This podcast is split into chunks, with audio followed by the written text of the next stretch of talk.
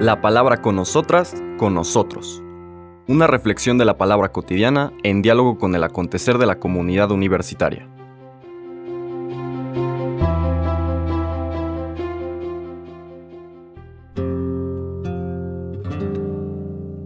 Hola, buenos días.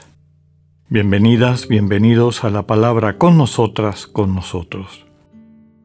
Hoy lunes 21 de febrero vamos a escuchar un texto, una escena más del Evangelio de San Marcos que nos va a presentar un momento importante, un milagro que tiene tanta importancia que aparece en todos los evangelios sinópticos y hoy vamos a escuchar tal vez la versión más antigua, que es la que está tomada de San Marcos. Estamos en el capítulo 9, versículos 14 al 29.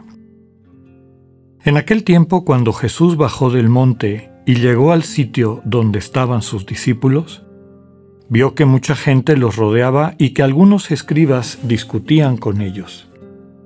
Cuando la gente vio a Jesús, se impresionó mucho y corrió a saludarlo. Él les preguntó, ¿de qué están discutiendo? De entre la gente uno le contestó, Maestro, te he traído a mi hijo que tiene un espíritu que no lo deja hablar. Cada vez que se apodera de él, lo tira al suelo y el muchacho echa espumarajos, rechina los dientes y se queda tieso. Les he pedido a tus discípulos que lo expulsen, pero no han podido. Jesús les contestó, Gente incrédula, ¿hasta cuándo tendré que estar con ustedes? ¿Hasta cuándo tendré que soportarlos? Tráiganme al muchacho. Y se lo trajeron. En cuanto el espíritu vio a Jesús, se puso a retorcer al muchacho, lo derribó por tierra y lo revolcó, haciéndolo echar espumarajos. Jesús le preguntó al padre, ¿Cuánto tiempo hace que le pasa esto? Contestó el padre, desde pequeño, y muchas veces lo ha arrojado al fuego y al agua para acabar con él. Por eso, si algo puedes, ten compasión de nosotros y ayúdanos. Jesús le replicó, ¿qué quiere decir eso de si puedes? Todo es posible para el que tiene fe. Entonces el padre del muchacho exclamó entre lágrimas, Creo, Señor, pero dame tú la fe que me falta. Jesús, al ver que la gente acudía corriendo, reprendió al espíritu inmundo diciéndole, Espíritu mudo y sordo, yo te lo mando, sal de él y no vuelvas a entrar en él. Entre gritos y convulsiones violentas salió el espíritu. El muchacho se quedó como muerto, de modo que la mayoría decía que estaba muerto. Pero Jesús lo tomó de la mano, lo levantó y el muchacho se puso de pie. Al entrar en una casa con sus discípulos, estos le preguntaron a Jesús en privado, ¿por qué nosotros no pudimos expulsarlo? Él les respondió, esta clase de demonios no sale sino a fuerza de oración y de ayuno. Palabra del Señor. Les comentaba que este milagro aparece en todos los evangelios sinópticos y siempre dentro del mismo contexto. El contexto grande es el viaje de Jesús desde Cesarea de Filipo hasta Jerusalén para dar el testimonio final de su mensaje, de la buena noticia, para llevar al centro de la práctica religiosa judía esta propuesta de una relación nueva, más profunda, más humana, con un Dios que se acerca a nosotros para darnos vida. En ese recorrido, inmediatamente antes de la lectura del día de hoy, está el relato de la transfiguración. Dado que tiene una fiesta particular, no lo leímos en la secuencia.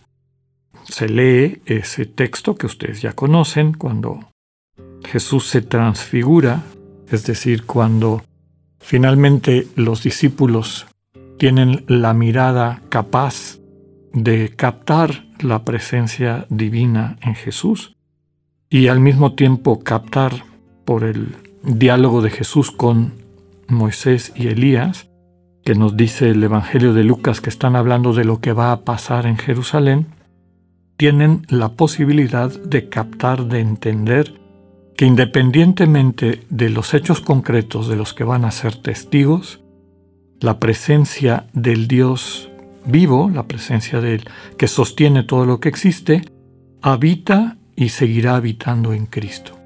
Por eso el relato de la transfiguración está muy vinculado a la pasión. Tan es así que no solamente el día de la fecha de la transfiguración leemos ese relato, sino le tiene, está separado el primer domingo de Cuaresma también para meditar en esto. Inmediatamente después del relato de la transfiguración, después de que Jesús y sus discípulos bajan del monte, lo que se encuentran es esta escena. ¿Quiénes son los que bajan del monte? Jesús, Pedro, Juan y Santiago. El resto de los discípulos se ha quedado en la llanura y ahí empezó esta escena de la que vemos el final. Le llevan al Señor a un chico que claro, con nuestro conocimiento actual sabemos que está enfermo de epilepsia. Más allá del relato y la circunstancia concreta de este enfermo, es la enseñanza, desde luego, mistagógica que está detrás de eso. Tal vez una de las enfermedades, no solamente en esa época, sino actualmente más difíciles de poder tratar y controlar, es esta que describe. Y también más devastadoras, por lo que pueden traer como consecuencia a la vida de quien la sufre y de las personas que la rodean. Aquí, más allá de, de un diagnóstico clínico moderno, lo fundamental es esta incapacidad de los discípulos de poder transformar la vida de esa persona enferma y sufriente y la capacidad que Jesús sí tiene. Otro elemento importante es la actitud del Padre. El Padre que pues seguramente ha probado de todo, ya está casi al borde de la desesperación, pero percibe, siente en su interior que en Jesús hay una esperanza. Y ese es el, mensaje fundamental del texto. Recordemos que está dentro de todo este relato del el camino a Jerusalén. Cómo el Señor nos está invitando a que cada vez confiemos más en Él, en el misterio que habita en Él. Es el contexto, ya comentábamos, de, de la transfiguración, de haber percibido que en Jesús habita esta presencia del Dios vivo.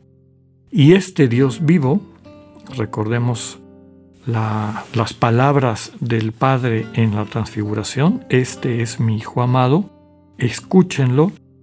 Esta invitación del Padre a que acojamos su comunicación en Jesús, este es mi Hijo amado, escúchenlo, es aprendan de este misterio que se va a ir desarrollando en lo que queda de la vida de Jesús. Y lo primero que vamos a ver es este milagro.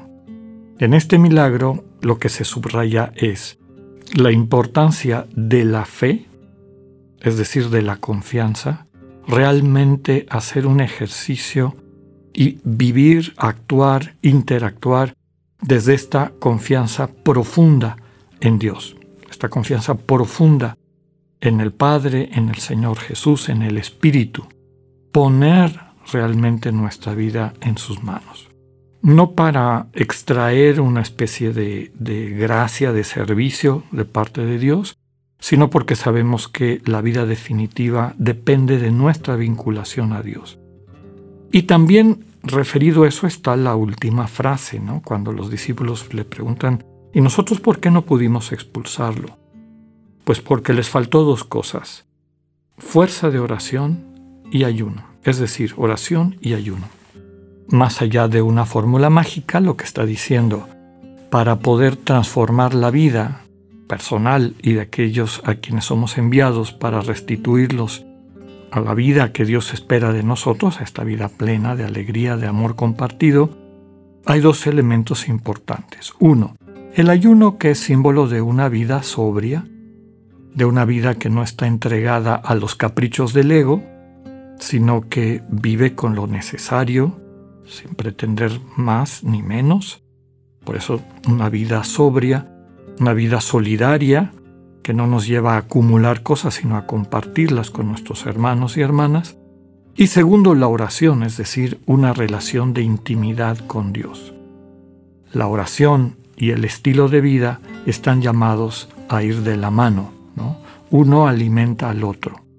Si nosotros mantenemos esta cercanía, esta intimidad con el Dios vivo, y al mismo tiempo reflejamos eso en una vida de amor solidario, pues nos iremos capacitando cada vez más para poder dar un mensaje de esperanza, ser presente a Dios en los lugares donde es más difícil experimentarlo. Que así sea, que tengan un buen día. Dios con ustedes.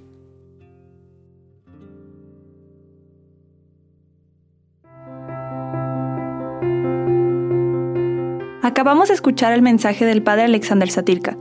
Escúchalo de lunes a viernes a las 8.45 de la mañana por radiveroleón.com o a través de nuestra app gratuita para iOS y Android. Radio León, no todo está dicho.